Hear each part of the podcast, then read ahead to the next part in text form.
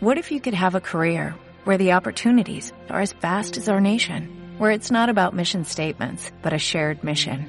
At U.S. Customs and Border Protection, we go beyond to protect more than borders, from ship to shore, air to ground, cities to local communities. CBP agents and officers are keeping people safe. Join U.S. Customs and Border Protection and go beyond for something far greater than yourself. Learn more at cbp.gov/careers.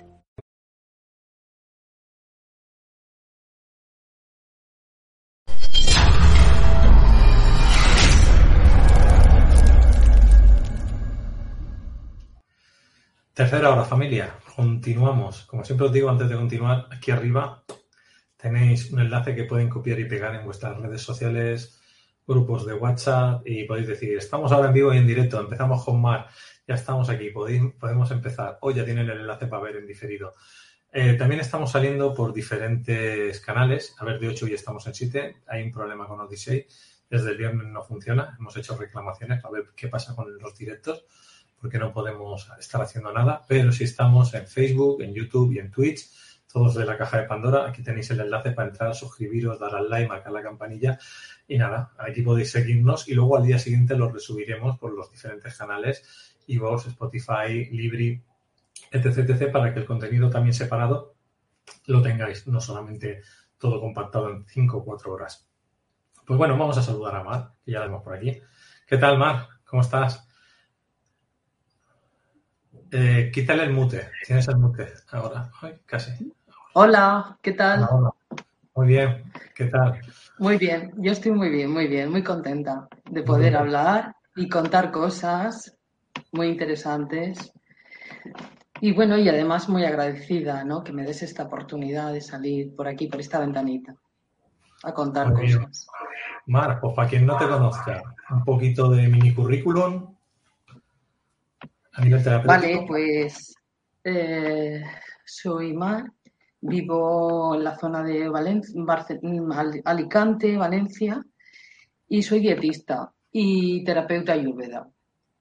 Me formé hace muchos años, poco a poco, eh, tuve una clínica y bueno, eh, fue un recorrido bonito pero realmente creo que mm, todo comenzó a raíz de, de una enfermedad que a todos los sanadores creo que nos ha ocurrido lo mismo. Vivimos eso, nos rebelamos y en esa mm, rebeldía entramos en una dinámica de querer comprender qué está ocurriendo. Y bueno, pues he hecho muchísimas cosas desde entonces no tantas como hubiera querido y hubiera querido contar mucho más también. Lo que pasa es que ocurrieron ciertos acontecimientos que tuve que eh, aislarme un poquito, ¿vale? Entonces hasta ahí pues os puedo contar. Hago regresiones, como he podido yo hacer muchas para mí. He aprendido mucho en este tiempo como todos los sanadores y terapeutas, hemos aprendido a base de hostias, ¿no? nos han ido poniendo por el camino barreras y yo creo que esa comprensión es la que hace que al, nosotros haber pasado por muchas cosas, llega un momento que tenemos una experiencia y ya tenemos cierto dominio de técnicas o materias porque realmente hemos pasado por ciertos procesos y hemos evolucionado y en ese momento ya también podemos dedicarnos también al tema de poder sanar o guiar a la gente para una sanación, porque sanan ellos, nosotros lo que les hacemos somos de guías, ¿no? Para que ellos tomen esa resolución de ellos sí. Con toda seguridad que el que sana es el paciente, no tú. Tú simplemente eres una guía. Eh, eh, tu revelación ha sido tan importante y tan sobrenatural o natural, en este caso, que lo puedes eh, transmitir al otro de tal manera que te puede entender. Entonces, eh, todos los sanadores creo que hemos tenido que vivir esta experiencia. Es obligatorio. Si no, no podríamos ejecutar algo tan importante como es comprender que mm, si tienes el poder de crearte una enfermedad, tienes el poder de quitarte o de sanártela, mejor dicho. Pero hay un matiz. Es el alma el que te empuja, enferma y triste, a salir, a salir. Y, a, partir de ahí empiezas a sanar el cuerpo y vas entendiendo mucho más. ¿Me he explicado bien, Luis? Eh, sí, sí, se, ha entendido perfectamente. Bueno, pues si quieres entramos ya un poco con el tema que quería que quieres comentarnos hoy, ¿no? El proceso ese que has pasado y bueno, vamos a estar aquí escuchando y adelante, niña, todo tuyo. Gracias. Bueno, es una historia maravillosa en realidad. Eh, en un principio fueron 15 días de tristeza y de desasosiego, pero a los 15 días eh, empecé a sentir que mm, podía tomar el control del asunto a pesar de que tenía mucho terror también, ¿no? Eh, me declaran un cáncer, estadio 3. y bueno, el tema fue delicadísimo porque yo me sentía un poquito, mm, un poquito mal, pero no físicamente tan mal, ¿no? Era algo de dentro, era una tristeza. Simplemente te lo, te lo voy a resumir. Me hago una serie de pruebas y em, me dicen que todo está bien. Que em, si no me llamaban era porque no, no había necesidad, que todo estaba bien. Pero se tardaba mucho, yo llamé y dije que por favor que quería saberme. Y una señora, bueno, un poco más y me funde con el teléfono, me dijo, señora, le hemos dicho que todo está bien. Y si no se la ha llamado ha sido por eso. Y yo acepté, muy gustosa, ¿no? Muy contenta. Pero ocurrió algo. Yo tenía una amiga que trabajaba en ese departamento y le dije, bueno, le comenté, mm, me sigo encontrando un poquito mal, tengo algunas molestias y tal. Y me dijo, vale, dame tu número, tal. Bueno, descubrió que estaba archivada la historia de un cáncer estadio 3. Verás, el tema fue muy delicado porque ya no era solamente que me estaban diciendo que yo tenía un cáncer, es que me enteré de una forma un poco anormal, claro, bastante anormal. Entonces, eh, esta chica me avisó y al momento me volvió a llamar y me dijo, María, no, vete a tu departamento, de donde te han hecho las pruebas. Entonces llegué y con la persona y demás era un cáncer de útero. Y esta chica estaba en la consulta de al lado, pero verás, Luis, fue fulminada como un castigo por avisarme al eh, departamento de donde ella venía. Ella venía de cuidados intensivos y pidió eh, consultas externas para, para cambiar un poco de departamento y fue fulminada, vuelta al, sitio. Entonces yo eh, dije, ¿por O sea, porque me ha avisado, la han castigado. Empecé a tomar algo de conciencia, ¿no? Yo estaba creyendo en el sistema en el que vivo. Yo creía, o sea, no a pie juntillas porque siempre he practicado la medicina natural. Soy vegetariana hace muchos años, en fin, una filosofía de vida bastante acorde, o sea, muy coherente, ¿no? Pero sigo confiando en, la ciencia y en la medicina. Y empiezo a vislumbrar que algo extraño está pasando. ¿Por qué la castigan? Entonces, cuando se descubre que esa ese expediente había estado eh, oculto durante nueve meses, pregunto a la persona responsable y aquel muy nervioso, una risa de estas, me pareció sobrehumano, algo, un señor de verdad que me quedó, me quedó grabado para el resto de mi vida. Y me dijo, yo en ese momento no lo entendí, me dijo, ay, te sientes como un corcho a la deriva. No me lo sugirió, me lo estaba confirmando. Lo que pasa es que yo todavía era muy ingenua. Estaba diciendo que yo era un corcho a la deriva. Bien, pues nada, yo seguí un año y tal con la historia sin quererme operar, sin quererme someter a ningún tratamiento de quimio ni radio. Y en todas estas, em, eh, bueno, se me ocurre que debería denunciar cosa que me entretiene mucho en mi investigación personal y ocurren cosas bastante desagradables. muy desagradables. Entonces eh, había mucha presión para que me operara, me diera quimio, me, me, radiara. Y yo, no, no, no. Finalmente, eh, viendo la situación que se ponía tan crítica y además, eh, para más gracia del asunto, cuando denuncio, mm, pregunto a una asociación de Madrid que es atención al paciente y me remiten a un a un casi delincuente abogado. Eh, no puedo decir el nombre porque me imagino que me penalizarían o sería bastante complicado para mí. Entonces, eh, este señor hace que pierda el juicio, buscan a unas eh, forenses con un informe de lo más cruel que he visto en mi vida, y todo esto tiene una, un, aborigen muy extraño, ¿no? Para mí, muy extraño todo. Era todo una consecución de mala suerte y yo decía, no puede ser, no puede ser. Aquí hay algo que, es superior, que, que está por encima del hombre. Pero bueno, yo no me podía entretener demasiado en ese tema. Mi vida estaba en juego. Pido el traslado a otro hospital y hay una señora que me recibe muy amablemente, muy bonita, y me dice, María, es tu decisión, eh, tú haces lo que a ti te parezca, yo estoy aquí para ayudarte, cambia todo, ¿no?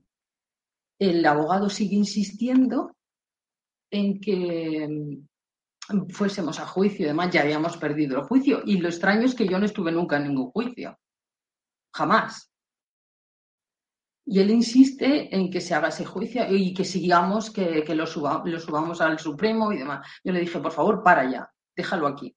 Él insiste, insiste, lo cual con el tiempo me entero que este señor se quedaba con las indemnizaciones de los mm, pacientes que él defendía, pero me enteré después.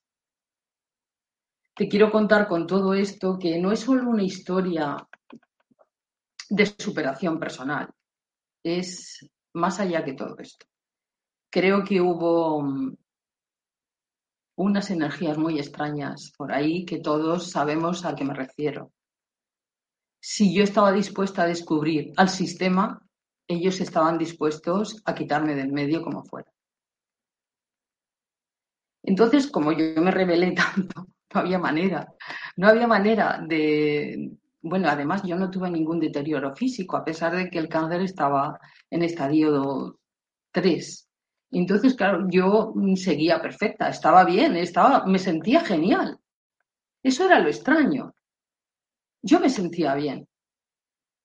Bueno, voy a otro hospital, me hago una pequeña intervención para quitar algo, que ahora no lo vamos a decir, y digo, pero vamos a ver, usted me hablaba de un cáncer y ahora dice que esto es otro. Bueno, definitivamente resulta que cuando voy al otro hospital me dicen que es que, eh, que me han quitado el cáncer. Vuelvo al mío y me dice, no, es que había dos. Yo de verdad no he entendido en todo el tiempo qué pretendían, pero claro, eh, ¿qué pretendían?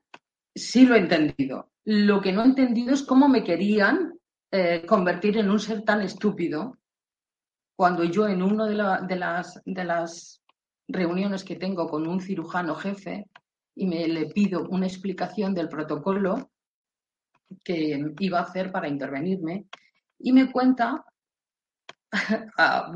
bastante detallado cómo iba a ser.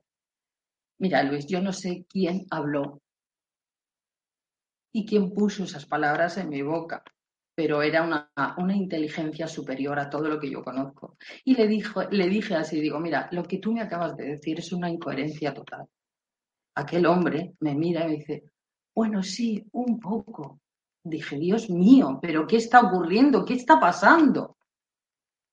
A ver, todo lo que te cuento se puede demostrar. Hay mucha documentación en tres sitios diferentes. He tenido que hacerlo así porque yo me retiré, eh, me escondí un poquito y me quité de en medio, porque me suscitaron muchas sospechas. ¿Vale? Eh, con todo esto, pues va pasando el tiempo, yo sigo investigando y me proponen ir a la India. Yo estudiaba medicina ayurveda durante muchos años y dije, genial, me voy a un hospital que los conozco bien y a ver qué se puede hacer allí más, ¿no? Y bien, vamos, el cáncer casi ya estaba superado porque llegué allí y el médico me contaba que, estaba perfecta, que no había rastro de nada. Es que no podía entenderlo. Y me dijo, bueno, de todos modos, tú no te hagas em, ninguna prueba hasta dentro de ocho o nueve meses. Con lo cual este hombre me aclaró muchas cosas, ¿no? Me dijo, una maquinita mm, solo va a tener recuerdo de eso, ¿vale? De unos cuantos meses. O sea, no te la hagas y ya verás como después de diez meses o así no va a salir nada, porque no tienes nada. Bien, pues lo hacemos así. Con lo cual yo sigo en mi investigación personal tanto física como emocional, y llego a muchas conclusiones ¿no? que, me llevan a, una finalmente. Y es que en el tiempo, una, una línea del tiempo atemporal, están metidos pasado, presente y futuro. ¿Qué quiero decirte con esto? Pues que esa ruta de hoja, de, esa hoja de, ruta que nos dan cuando venimos, tú tienes el poder de transformarla. Lo que hay es que comprender. Y yo creo que en ese momento empecé a comprender muchas cosas. Muchas cosas como que somos unos seres superpoderosos con una inteligencia mucho más allá de lo que nadie se ha creído, porque yo creo que no nos lo creemos. Entonces, esa rebeldía es la, que realmente desarrolla una intuición que ni tú te podías creer que podía ser así. Entonces, claro, entre la intuición, la investigación y todo el conjunto de cosas que yo estaba haciendo, eh, el cáncer no solo fue remitiendo y desapareciendo, además es que eh, desarrollé una terapia que yo sentía dentro de mí cómo cambiaban mis propias células, cómo yo me activaba, cómo cada día estaba más fuerte mental y físicamente. Y era un borrado de memorias.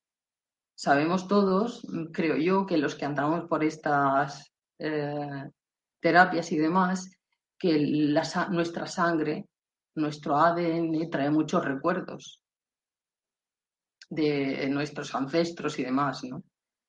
Y no solamente de esa herencia genética que predomine para desarrollar una enfermedad, sino para que se provoque la enfermedad, que es el problema. Entonces, cuando entendí esto, pues empecé a trabajarlo, a trabajarlo muy profundamente cada día de mi vida, a borrar memorias de mis ancestros y a, comprender que si eso estaba en mi ADN, yo podía, yo podía em, borrarlo, pero podía borrarlo también de mi memoria inconsciente porque está, al tenerlo en la sangre, tú en el inconsciente también lo tienes y lo recuerdas. El inconsciente, no tú conscientemente. Bien, lo cual aquello llegó a un término maravilloso hasta el día de hoy, hace 17 años. El cáncer se declaró en el 2004.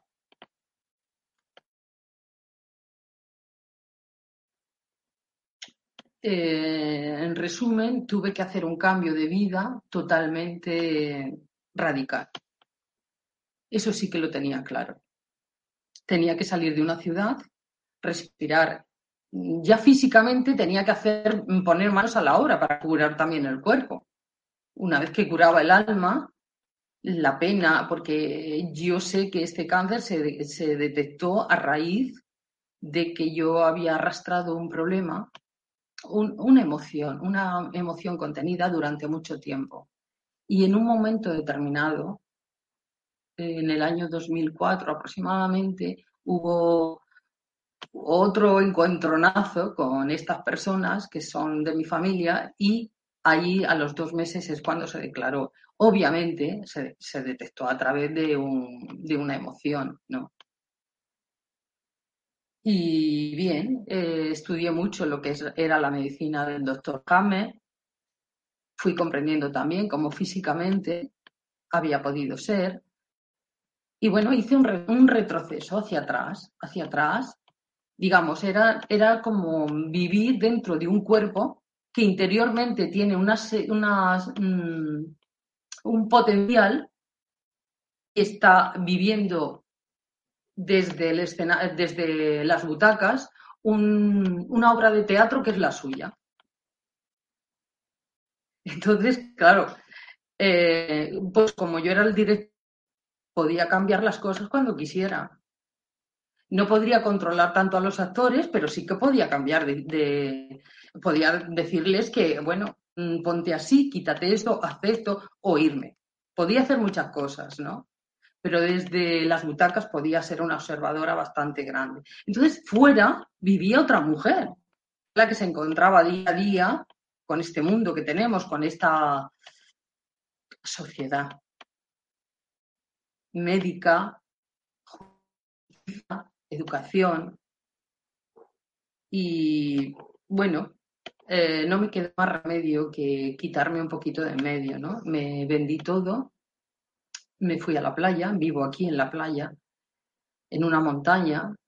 Entonces mm, comprendí que físicamente es verdad que cuando ya está eh, somatizado un, problema de este calibre, hay que tomar una serie de medidas, que es la alimentación, imprescindible, eh, oxígeno puro durante mínimo cuatro o cinco horas al día, si no se puede más, y una serie de cambios que originan, eh, pues eso, que también tus células, a la vez que tu pensamiento y tus sentimientos están evolucionando constantemente, la unión de todas las cosas hacen que una persona sane sin ningún problema, sin ningún deterioro. Bueno, no sé, por ahí van las cosas. ¿Quieres que te cuente algo más? No, a mí lo que me gustaría, junto a tu experiencia personal, pero la gente que realmente hoy en día coge una enfermedad llamada tipo cáncer, lo primero yo creo que habría que desprogramar en los seres humanos es que esa palabra no tiene el riesgo, o sea, es decir, como depende de cómo te lo diga el médico, esa palabra puede generar terror o no pasar nada. Y entonces depende de que a lo mejor lo que tengas sea algo liviano, se produce en algo menos liviano por simplemente hecho de que te dicen, tiene usted esto y esa palabra tiene un contexto, vamos a decir, negativo en la sociedad. Entonces, primero supongo que tuviste que empezar por ahí, ¿no? Por bloquear este tema. Sí. Sí. Eh, yo lo que sí es que en todo este periodo, bueno, en los 15 días esos primeros que te digo, que sí, que como todo ser humano, eh, dije, bueno, pero ¿cómo a mí? Yo que me cuido tanto, yo que soy una persona que lo cuida todo, los pensamientos, los sentimientos, las palabras, la tal cual, ¿por qué a mí? Pues ya, ya he dado una emoción contenida durante mucho tiempo que me provocaba muchísimo dolor. El, detonante fue una puntual encontronazo, de nuevo, digámoslo, traición o algo así, y a los dos meses lo detectaron. Bien. Entonces, ¿Qué ocurrió? Que con ese bagaje. ¿Qué pasa? Hola. ¿Me escuchas? Hola, hola. Sí, ¿Me escuchas? Sí. continúa, se te. Sí, como que. yo te escucho bien, lo que pasa es que la imagen de vez en cuando se congela, pero el audio no. Con lo cual tú continúas, que te escuchamos bien. Vale. Eh, entonces nos hemos quedado por el tema de que físicamente el susto es mastodóntico, ¿vale? Seas quien seas. Y 15 días sí que me quedé ahí como un poco congelada. Pero a los 15 días empecé a reaccionar. Lo que pasa es que yo, en la medicina ayurveda, tenemos una forma de comprobar cómo están nuestros órganos. Se quedaron medio congelados. El riñón, el páncreas, todo. Claro, esto yo ahora lo veo en una persona y es que mm, pongo todo mi saber para que esta, esta persona pueda volver a comenzar a, funcionar todo. El problema está que lo entienda en su mente, que no es tan grave. De todos modos, voy a decir algo muy, muy, muy claro porque todos lo sabemos. Eh, mirar, eh, ¿desde cuándo se está investigando el tema cáncer? ¿Cuántos años? Una vida entera que llevamos, ¿sí? Una vida entera. ¿De verdad no se ha encontrado ninguna solución que cortar, quemar, eh, radiar y demás? No me lo puedo creer. No me lo creo. Y yo doy fe de que no es así. Yo soy la prueba viviente de que eso no es así. Y el que quiera preguntarme, el que quiera preguntarme eh, cualquier cosa, le voy a contestar la, en la medida que yo pueda. En la medida que yo pueda. Cómo yo uh, desprogramé todo ese asunto que traía de una educación social, familiar, educativa, eh, una forma de... Es que nos han, nos han inculcado a cómo pensar, a que necesitamos de esta medicina para todo. Yo es que tenía muy claro que no la necesitaba. O sea, si era eso lo que me tocaba, no lo quería. Y además me prometí a mí misma, Luis, que yo no iba a pisar una sala de oncología. Eso sí que me lo prometí a mí misma.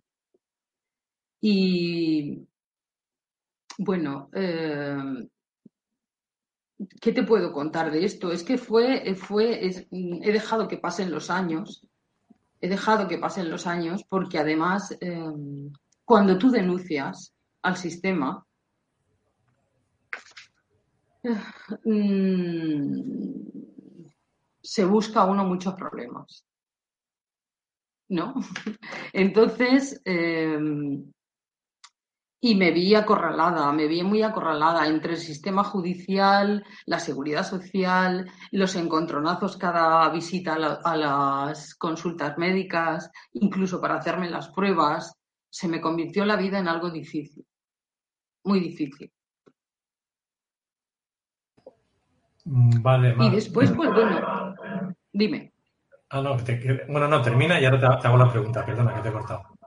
No, sí, no, no, no estaba diciendo mucho más. Vale, vale. Yo, te, iba a preguntar, ahora ya con tu experiencia, si alguien te dice, pues mira, yo tengo la palabra magnífica llama cáncer, ¿qué, ¿cuál sería realmente lo que tú le puedes recomendar para que le dé un vuelco a la vida? Es decir, desde terapias o alimentación o deporte o lo que tú quieras comentar. En principio, una desprogramación de su creencia. O sea, eso es lo más importante, porque esto viene por un sistema de creencias que tenemos. Es verdad, es verdad que hay que hacerlo todo a la vez, una vez que ya está aquí, que ya está somatizado, hay que desprogramar el sistema de creencias que tenemos y trabajar físicamente, dependiendo del cáncer de qué tipo es. Pero la mayoría necesita una buena alimentación, oxígeno a diario y respirar mm, mínimo cuatro o cinco horas, y si es posible todo el día. Y luego una, una alimentación lo más sana posible que además contenga oxígeno. Quiere decirse fruta y verduras frescas que contengan el oxígeno, que no estén cocinadas. Y luego muchos antioxidantes. Hay muchas, o sea, yo mm, no recomiendo una sola cosa, recomiendo muchas. Y no hace falta pasar por, por medicinas caóticas que destruyen el cuerpo. Ni que la radies, ni que nada de nada. Pero claro, el sistema de creencias es el que nos daña realmente y no confiamos. Eso sí que lo digo, ¿no? ¿Que es compatible con el otro? Yo no lo veo. Al no ser que el órgano o lo que donde esté esté ya perjudicando la vida de la persona. Entonces sí, si ya mm, va a haber un, deterioro total, pues me imagino que sí, pero vamos, no soy partidario. Además, en medicina ayurveda los órganos se tratan, se curan, pero no se extraen. Esta es la metodología que tenemos. Mira, de hecho te han hecho una pregunta, la vamos a hacer porque ya que estamos en materia. Eh, Sofía Hernández dice, mi papá tiene cáncer de próstata con metástasis en los huesos de la columna. ¿Cómo puedo empezar el proceso con Ayurveda para ayudar en su tratamiento? ¿Cuál sería el primer paso en su sanación? Hay dos cosas paralelas. El tratamiento es físico, pero totalmente eh, emocional. O sea, tratar ese sistema de creencias que le han llevado ahí. Pero claro, físicamente también. Mi padre también lo tuvo, un cáncer de, próstata. Y yo estudié profundamente cómo era la herencia y es un 8%. O sea, es mínimo en la cadena de las posibilidades. O sea, que no lo heredé de él. ¿Vale? Bueno, yo como terapeuta también, bajo mi experiencia, ya que la persona ha preguntado, ¿no? Eh, aparte de que nosotros hacemos la desprogramación biológica, bien sea a través de la medicina germánica, la biodescodificación, la programación neurolingüística, la hipnosis clínica ericksoniana, etc, etc. O sea, es decir, primero una desprogramación de creencias, de programantes, de cosas que hacen, que pueden ser heredados a través de transgeneracional, es decir, de vidas hmm. pasadas, de, lo que son. y de tu propia vida, ¿eh? De tu propia vida. Luego iba a decir el proyecto sentido, lo que heredas de tus papás, y luego todos los bioshocks que producen en tu vida, esos bio, improntas o bioshocks producidos de me han sacado del trabajo indignamente, me han dejado la novia, lo que sea, ¿no? Cualquier cosa que, te ha jodido en la vida y, o te han puteado, ¿no? Eso de hacerte bullying que ahora está tan de moda, ¿no? Pues todo eso se va enquistando dentro de ti y sabemos que, hay, que si te hacen diferentes, vamos a decir, tags, pues se puede decir que lo que si hay algo, alguna mancha blanca en el cerebro, sabemos que tiene que ver con es exactamente así. Y entonces vamos recuperando el órgano para que esa mancha en el cerebro se vaya yendo. O también si hay que trabajar algo, vamos a decir, de medicina ortomolecular o de otro sistema para poder desatascar lo que hay en la mente, eh, lo primero es mm, desatascar todos metales pesados, hay que quitar todo tipo de metales pesados, es una de las cosas también principales. Primordiales. Si el medio se mueve un medio ácido, hay que quitar el medio ácido por un medio alcalino y eso es donde entra la alimentación, alimentación alcalina, pero no solo lo que comes, sino lo que bebes. El agua también tiene que ser alcalina. Ahí, entraríamos también con agua de mar y otras cosas. Eh, entonces, claro, ya una vez que empiezas con una alimentación alcalina, os recuerdo una cosa, cuando andas, el ser humano cuando anda se carga energéticamente. O sea, nosotros cargamos las baterías cuando andamos. La gente te dice, haz deporte. El mayor deporte que hay es andar media hora al día, de media hora a una hora y media. Si puedes andar al principio 10 minutos, un cuarto de hora, cuando empiezas a andar cada día, si puede ser después de comer, mucho mejor, que es cuando realmente el cuerpo empieza a curarse. Aquí entraríamos también en los ayunos. Eh, está, es decir, estoy 12 horas sin comer nada, para que le dé el tiempo al cuerpo de limpiarse, podría ser también una posibilidad. Eh, hay muchas formas, ¿no? A nivel de terapia, yo siempre digo que ataquéis con todo, terapias energéticas, terapias psicoemocionales, terapias incluso a veces estructurales, ¿no? Físicas para poder volver, una, vez que eh, te empieza a fallar el cuerpo y tú te haces una terapia energética o psicoemocional y vas recuperando, también hay que hacer la estructura para que el cuerpo se vuelva a poner en su sitio, esos órganos, esa columna vertebral se vuelva a poner en su sitio. Entonces, para mí, cuando una persona tiene cualquier enfermedad, pero sobre todo cuando hablamos de la palabra cáncer, es un cambio de vida. Pero para mí lo más, importante es con quién te junta y te diré quién eres. Es decir, hay que quitar a la gente tóxica. Yo lo recomiendo totalmente. Y es algo que me reprochan mucho, ¿eh? Trabajo, si tienes que cambiar de trabajo, cambias, si tienes que cambiar de amigo, cambias, y si tienes que cambiar precisamente de familia, la pones en stand-by. No quiere que la mandes a la mierda, quiere decir, mira, yo ahora voy a estar una temporada sin hablar contigo hasta que yo me entras y sales, entras y sales poquito a poco. Exactamente. Entonces también, yo recomiendo, Luis, mm, digamos, un borrado, eh, vamos a llamarlo pues kármico, de esa herencia que realmente tú no puedes saber que estás heredando. Eh, ese, ese borrado es una terapia física, emocional y a todos los niveles. Aparte de, claro, limpiar metales pesados y demás y demás y demás, pero yo creo que lo que más va a actuar es nuestra mente, al menos en mi caso. Cuando realmente reconocemos cáncer, que cáncer siempre viene por una emoción.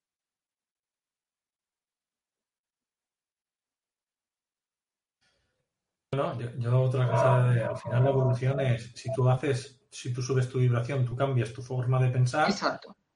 cambia todo lo que te rodea. Entonces, es decir, si yo doy un salto cuántico en el sentido de que empiezo a cambiar yo, eh, cambia todo lo de mi alrededor. Entonces, esa gente tóxica por sí misma desaparece o ellos cambian y cambian a mejor, no a peor, quiero decir. Entonces, eh, también si tienes problemas con tu pareja, lo mismo, ¿no? Es un cambio de interior tuyo. Tu, pareja también cambiará. Siempre le echamos la culpa a lo de fuera, ¿no? y el cambio siempre es interior, uno de nosotros, o sea, es un interno nuestro.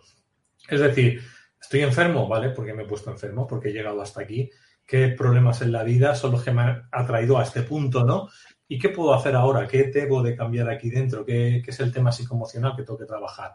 Y eso hará una depuración. Entonces, para mí no existen las enfermedades crónicas y lo que existen son farmacéuticas que se hacen de oro eh, teniendo a la gente enferma de por vida. Mm.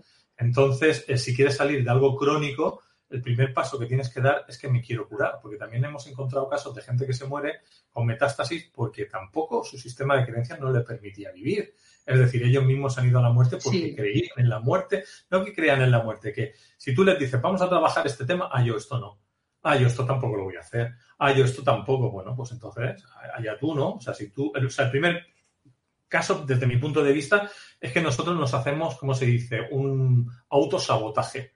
Y lo primero que hay que eliminar es el autosabotaje de uno mismo.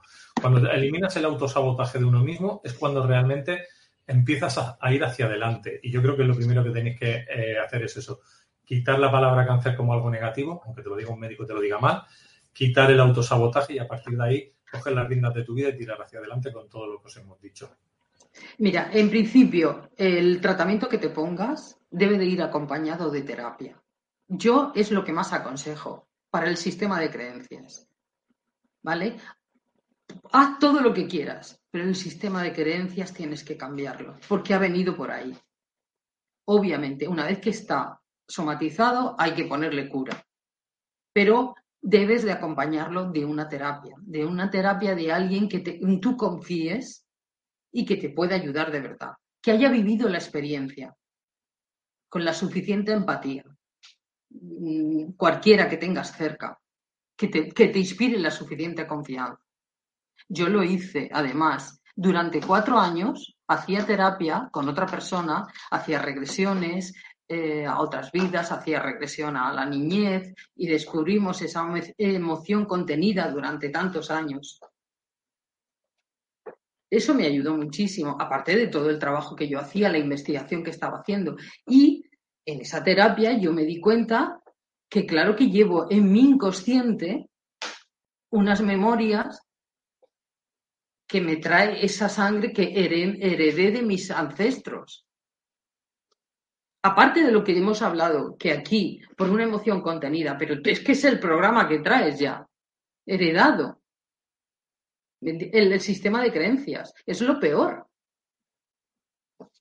Es lo peor. Porque si realmente pudiéramos comprender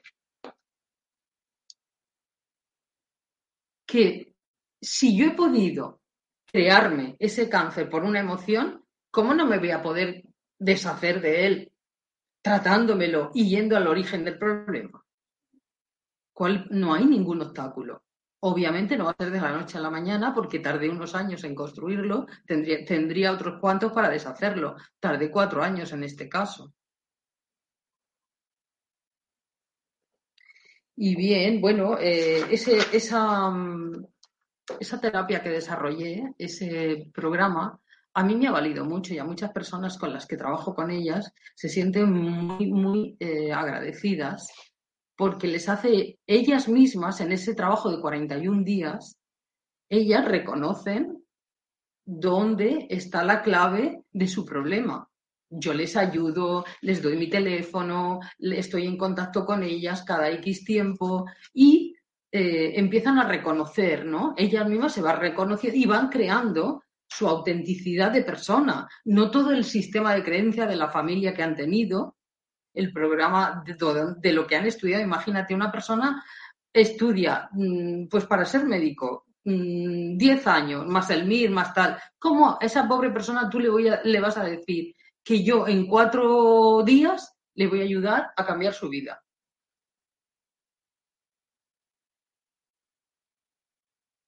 Son los programas los que realmente eh, están ahí eh, insertados de tal y enquistados en nuestra mente y los que no nos dejan evolucionar. En algunos casos hay otros que sí, la gente es muy rápida y comprende mucho, y más estos últimos tiempos, no sé, pero hay últimamente gente con una voluntad y una disponibilidad en este último año que me he quedado muy sorprendida, más de la que yo me imaginaba. Muchísima. Luis, ha despertado muchísima gente. Si no del todo, por lo menos están haciéndose muchas preguntas, queriendo saber, venir a cursos, venir a talleres. Yo bueno, pues encantada, encantada. Y sobre todo hay un misterio que yo eh, descubrí que la mayoría de la gente no quería saber sobre seres de otra dimensión. Y de repente me encuentro que hay mucha gente, mucha gente que me dice, sí, sí, claro que quiero saber. ¿Qué ocurre con esto? Porque ellos también interfieren, ¿eh? eh yo quiero saber esto, ¿eh? ¿esto me lo puedes explicar más? Supongo que has oído hablar de la de Arcontes y las corporaciones de, la, de otras dimensiones, ¿no? No, no, yo, de esto estoy informado, pero me gusta que me lo cuentes. No, no, a ver, a ver qué es lo que sabes y entiendes. No, no, a ver, estamos hablando para un público que quizás no lo sepa, quizás, ¿vale? Claro, por eso no he querido tocar, ¿no? Pero que lo que me ha sorprendido es que ha venido mucha gente queriendo saber si a veces he pronunciado algo, oye, pero esto, por ejemplo, el domingo estuve en una reunión donde habríamos como unas 15 personas, ¿verdad? Y había dos personas que dijeron, oye, quedamos el fin de semana para hablar de esto. Y bueno, yo este fin de semana no puedo, pero en la semana, y nada, uno de ellos se va de viaje y hemos quedado que en la próxima semana empezamos una serie de reuniones y tienen mucho interés que hasta el punto que yo pueda, quieren saber, quieren saber mucho más. Yo te he dicho, entre comillitas, por aquí y por allá, que hubo mucha interferencia en todo este proceso. Yo lo sentí, lo viví. Yo miré a gente y yo decía, ¿este, este es de este mundo? O esta es, porque yo tuve enfrentamientos con, incluso con una ginecóloga, fue la última vez en un hospital de aquí de mi provincia, que llegó a insultarme porque yo no me había operado, porque no me había dado quimio, porque no sé qué. Yo le dije, pero vamos a ver, tú existes porque yo soy paciente. ¿Cómo se te ocurre faltarme el respeto de esta manera? Esta fue la última vez y le dije, vale, me voy, me voy de este hospital y bueno, pedí el traslado a otro sitio, ¿vale? Y me, ya me seguí tratando en el otro sitio que lo lo he lo he dicho antes.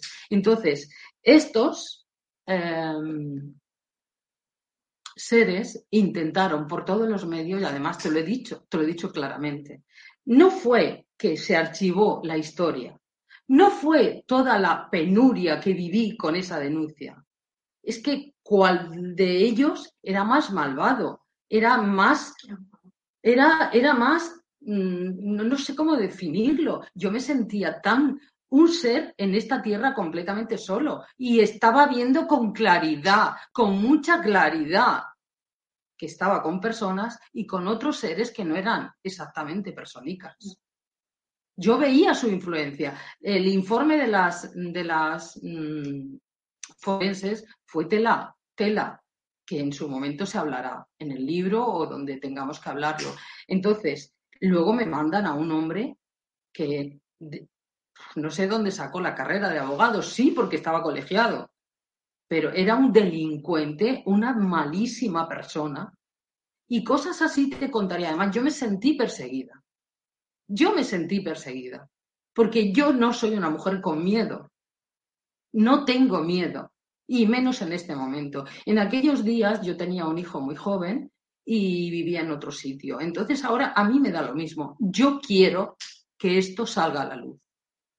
Yo quiero, necesito que salga la luz. Ese conocimiento que yo tengo ahí. Y en este momento, estos seres, no, podéis imaginaros cómo están, porque todos los que realmente estamos despertando, y además te lo he dicho en este último año, es una una brutalidad de gente que me, está, me ha dejado sorprendida. Yo llevo toda la vida intentando saber y ellos en un año han, han comprendido lo que yo en toda una vida. Me ha parecido maravilloso. Estoy súper feliz. Y todos me hablan de lo mismo y quieren saber y quieren saber qué pasa, quiénes son. Por los amos del mundo. O sea, nosotros nos hemos dedicado a hacer una granja en esta tierra con los animales y nosotros somos la granja de otros seres. Somos una reserva. Y cuando yo comprendí eso, Luis, dije, no, me niego a ser tu reserva. Me niego a que con mi sufrimiento tú te alimentes. Y además hagas sufrir a otros seres. Porque cuando yo pueda, y de la forma que pueda, lo voy a contar. No lo puedo decir abiertamente porque si no ha comprendido ni cómo le ha venido, ¿cómo va a comprender esto? Pero claro que entiendo del tema, más de lo que quisiera a lo mejor, pero no, estoy feliz de saber y no me da ningún miedo. Vivo mucho tiempo sola porque mi pareja vive en Suecia y vivo mucho tiempo sola y no tengo ningún, ningún problema, ninguno. Y no he tenido nunca ningún problema al enfrentarme a todo lo que te he contado sola pero yo los, yo los percibía por todos los sitios. Incluso en este momento cuando yo lo detecto ahora enseguida, ¿no? En cuanto tengo un pensamiento y comprendo, ah, pues esto no es mío, tú estás intentando acojonarme por algo. Y vale, les, les quito de en medio completamente y rápido, rápido, cierto, cerrando ese portal ese vórtice o lo que cual que sea.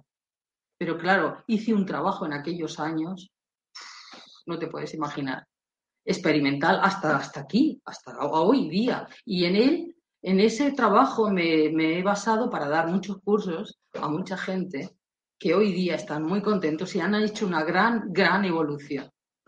Porque comprender esto es quitarte sufrimiento de medio. Mucho sufrimiento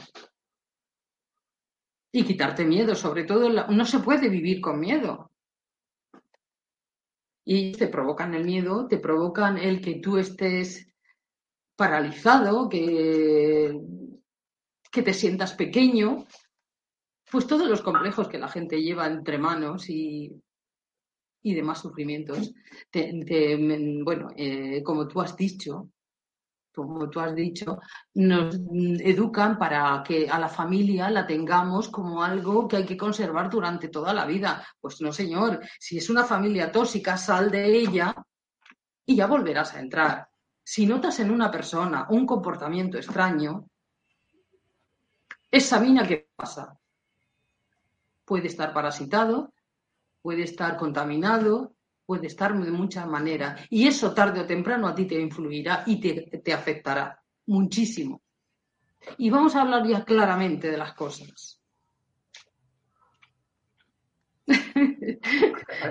Pensabas que no sabía esto. ¿Eh? Te, hacen una pregunta. ¿Cambiar de gente tóxica quiere decir evitar a los vacunados? No sé si tiene doble sentido, ¿eh?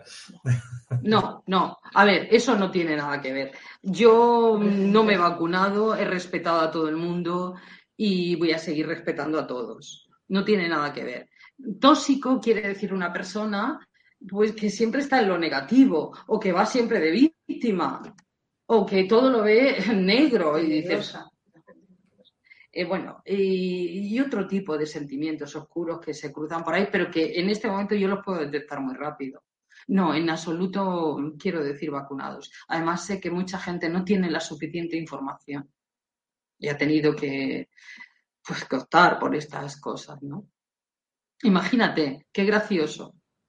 ¿Cuántos años hay investigación sobre un cáncer? Pues desde que yo me reconozco que tengo también un pilón. Entonces, todos esos años y resulta que para una vacuna, señores, en un año tenemos vacuna. ¿Quién se lo cree? ¿De verdad? No. Pero bueno, yo lo respeto, de verdad, respeto. Eso no es para mí un problema. La elección de cada uno. Pero para mí tampoco, pero que respeten ellos también. Que luego yo no respeto. El problema es eso, que nosotros, ¿qué somos entonces? Hmm. ¿Qué somos? Si somos nosotros los negacionistas, ¿qué son ellos? No, no, no. Nosotros somos seres humanos. Y ellos al meterse una vacuna experimental ya no son humanos. Son otra cosa. En un año, en un año, en un año. bueno, es eh, supuestamente, ¿no? Porque creo que estaba preparada hace mucho tiempo. Todo esto estaba preparado hace muchísimo tiempo, muchos años. Todo estaba súper milimétricamente preparado, Luis. Los encierros, el colapso económico, todo estaba preparado. Y en este momento, el que, el que no lo puede ver, dime, dime. No, que hay que ver que en Barcelona en 1992 en las Olimpiadas el muñequito que salía se llamaba COVID. COVID. Sí, lo recuerdo perfectamente. Y, se hizo pues una presentación de lo que eran los, juegos, los juegos estos, ¿no? La, pues ahí en la representación salía lo que iba a pasar ahora. Sí, sí me acuerdo perfectamente que, salían en el, en el, campo este haciendo todo el paripé. Y por eso digo que, bueno, aparentemente ha sido en un año eh, fabricada, que estaba preparada hacía muchísimo tiempo. Tengo amigas buenísimas que mm, son científicas y estoy muy puesta, muy puesta en el tema, Luis. Bastante puesta. Pues yo si quieres comentar algo lo dices, porque aquí vamos a saco, ¿eh? aquí no tenemos problemas. es que en uno de los programas te voy a contar todo. pero bien, está bien, está bien. Está bien. Sandra sí, pero bueno, que sepáis que es... Dime, dime. Según de dónde se, se te desarrolla el cáncer, tiene que ver con una energía bloqueada o emoción, como por ejemplo un abuso sexual. Por supuestísimo, cariño mío. Sí. Sí, es tu emoción la que Inconscientemente, a lo mejor tú has querido olvidar, has dicho que no es un problema, que ya está bien, que tal y cual, pero si físicamente te ha repercutido es porque esa emoción no está, no está comprendida.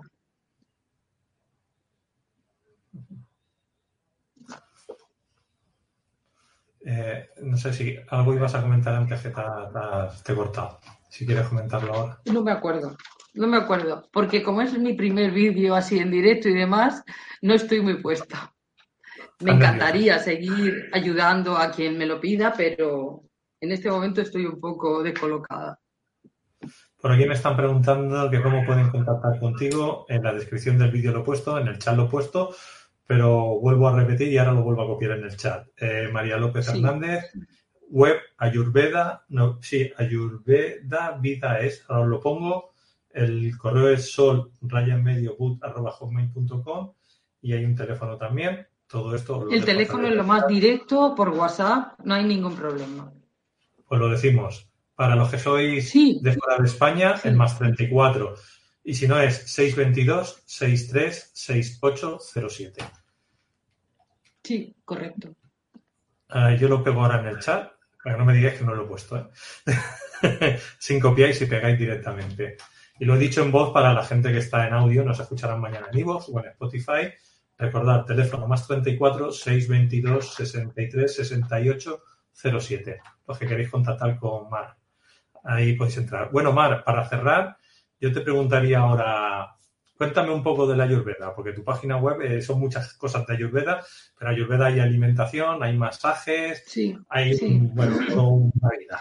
En realidad, Ayurveda es una filosofía de vida, ¿eh? Es un convenio que es una filosofía de vida. Entonces, em, realmente, que es lo que realmente me ha llevado a este camino, una coherencia entre sentimientos, vida y realidad, ¿no? Porque imagínate qué bonito, yo predico vivir en la naturaleza, comer sano, pero hago todo lo contrario, creo que sería una contrariedad. Yo ya te he contado que salí de la ciudad, tenía una clínica allí eh, pero dije, no, es mejor eh, ser más consecuente, salir y vivir en, una consecuencia diaria. La ayurveda es, digamos, nosotros no tratamos a una persona solo físicamente porque tiene un problema. Yo te tengo que tratar un convenio de todo tu ser. tus emociones, cómo recibes la vida, tu sensibilidad. Eh, es verdad que cuando llevamos muchos años trabajando enseguida detectas por dónde viene el problema, pero el, eh, digamos es la forma que tenemos de trabajar un todo. no puedo contratarte solamente una cosa que estoy viendo, que ha somatizado. Digamos, hacemos primero un test para ver si eres mm, capa, pita o capa. Entonces, en uno de ellos o las combinaciones que vemos, nos apoyamos mucho. Hay una forma muy, vamos, un protocolo de hacer los diagnósticos. Lo que sí que hemos hecho es adaptarlo a esta, a esta parte del mundo. Yo no la puedo trabajar como lo, vi en el hospital Ayurveda, no puedo hacerlo. No tengo las plantas de allí y en estos momentos todavía es más complicado conseguir todo el material de allí. Entonces lo que hago es adaptar la alimentación a la zona de cada persona, que es lo mejor, y adaptar lo que tengo, digamos, en, en el variante del producto al que quiero suplantar en esta zona del mundo. Pero realmente lo más importante es eh, lo que te digo, el sistema este de creencias. Luego, pues hay personas que realmente son más de vivir en una casa de una forma o de otra. Esto muchas veces he querido hacer un, un diagnóstico y no ha habido manera. Veces he encontrado la forma cuando he visto la casa de la persona. Está viviendo en una casa que le es totalmente contradictoria a ella. Bueno, y a veces hay algo por ahí de, expansión extraña también. Lo contemplamos todo, Luis, todo. Tú no eres solo una persona con una mancha en la piel. Esa mancha en la piel vino por algo que te está sucediendo en el hígado. O porque si te duelen los huesos es por algo que está sucediendo en los riñones. No sé si he contestado a tu pregunta. Sí, sí. Eh, has contestado. A mí me hace gracia, por ejemplo, cuando nos ponen esas vacunas de niños, por ejemplo, la de la varicela, cuando te hacen mayor, pues te sale el herpes o te salen las verrugas, ¿no? Ay, que me salen las verrugas. Y dices, pues mira, no ha sido por algo biológico tuyo, ha sido porque te han contaminado. No. Eso también existe. Pero la pregunta sería, a nivel mental, ¿por qué trajiste esa mierda, no? Y eso ya es otra cosa que hay que investigar. ¿Por qué yo traje que me pusieran eso? o mi madre en este caso porque yo era menor, el problema lo tendría mi madre, no lo tendría yo, ¿no? Habría que trabajar con ella. Lo digo porque todo es por Pero tú lo has heredado. Claro, tú en el inconsciente lo has heredado. Heredamos de padre y madre, de las dos líneas, muchísimo. Fisiológico, mental y emocional y está en el inconsciente y es muy difícil saberlo. Entonces lo que se hace es un borrado de memoria en esos 41 días y bueno, empezamos a, aclarar las cosas, ¿no? A quitarnos problemas de medio. Tengo precisamente una persona que lo ha hecho y me está diciendo, me está apuntando. Sí, sí, sí. Todo se aclara. Todo se aclara. Cada día más. Sí. Funciona muy bien, muy bien. La verdad es que para todo hay que ponerlo ¿Perdón? El reset, que le han hecho un reset. Eh, digamos, yo le doy la pauta y la herramienta y ella lo trabaja. Si me necesita, estoy aquí, ¿sabes? Eh, a teléfono, a lo que ella necesite y, con mi ayuda, pues. Y la verdad es que precisamente el domingo veníamos y me iba dando las gracias y dije, esto es lo más gratificante que a mí me puede pasar, que alguien me diga que le ha valido tanto, que, que está tan contenta, ¿no? y hace muchos años que nos conocíamos y hace poco nos encontramos. O sea, nos conocemos más de 30 años. Nos perdimos la pista y hace menos de un medio año me la encontré. Y bueno, hablando con ella y tal, le dije un poco lo que había sido mi vida. Me dijo, oye, yo quiero hacer eso contigo. Le detecté que estaba un poquito así, bien, porque ella es muy alegre y demás, pero tenía algunas cosillas. Le dije, mira, te veo esto. Me dijo, mira, vamos a hacerlo. Y el domingo me estaba diciendo, viniendo a casa me decía que, estaba muy feliz, ¿no? que, había hecho una limpieza bastante y que además se siente muy aclarada, ella, mentalmente, que es lo más importante. Que somos tajadas de la cabeza. Y bueno, me, me está comentando poniendo límites donde antes no los ponía, a nivel familiar, a nivel amigos, a nivel... Hija, cuidarnos, cuidarnos, no dejarnos invadir. Eso es, Eso, esa es la toxicidad, esa invasión que sin darnos cuenta va llegando hasta nosotros, incluso de nuestros seres más queridos, ¿eh? Ya te digo. incluso los hijos, me, me comentan. Sí, sí. Sí, sí, le estamos escuchando atrás. Se puede poner delante. Sí, está aquí apuntando. lado, al lado. Sí. Bueno, María, Es, pues es muy gratificante cuando, cuando esto ocurre. Es, no os podéis imaginar lo gratificante que es. Que Pues, en un, día ella ha conseguido aclarar su vida bastante. Bastante porque Pues, todavía no ha terminado, ¿eh? En los últimos días de los 41. Está en los últimos días de los- del 40, de 40. Bueno, bueno, ya, ya está ahí, ya está saliendo, ya está saliendo. Pues Mar, eh, tenemos que acabar ya, que ya estamos en hora.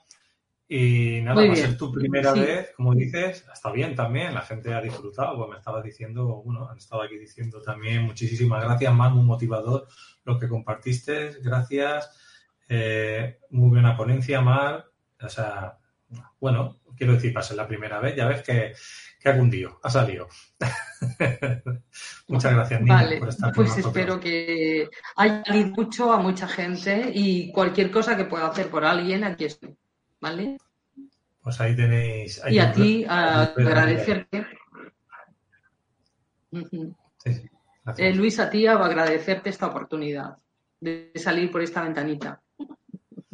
Bueno, a ti también por, por atreverte y exponer tu caso, que también eso yo creo que es vida para alguien que está en tu misma situación, para que pueda luchar, que sabe Claro, que gente ha salido. Esa es la pueden- empatía que me mueve. Y que Es la, la empatía que me mueve. Sí. De verdad que lo hagan, que no hay problema, ¿vale? Además, voy a hacer, estamos haciendo una trilogía e intentaré hacerlo lo más clara posible. La primera parte va a ser muy aclaratoria. Luego la segunda voy a contar toda la historia para que ellos entiendan cómo yo eh, empecé a tener unas sospechas muy raras de, bueno, empecé a tener unas sospechas muy claras de qué estaba pasando. O sea, no me colaba que eso era casualidad, era una causa y dualidad en una sincronía de cosas que no querían que yo contara. ¿Entiendes? Perfecto. Y ahora es que me da igual, los obstáculos me- no me importan, no me importan. Y mira que me ha costado salir por esta ventana, ¿eh? pero aquí estoy. Bueno, pues seguir esa trilogía, esos libros que os dice Mar, entrar en su página web, la podéis contactar para terapia, para las formaciones, los cursos o para preguntarle como asesoramiento también, ¿no? Por el tema este del cáncer. Pues muchas gracias, Sí. Mar. Hasta Mm. pronto. gracias. Hasta pronto. Muchas gracias, Luis. Adiós. Bueno, familia, llevamos ya tres horas, vamos a entrar en la cuarta hora, ahora con Pilar, vamos a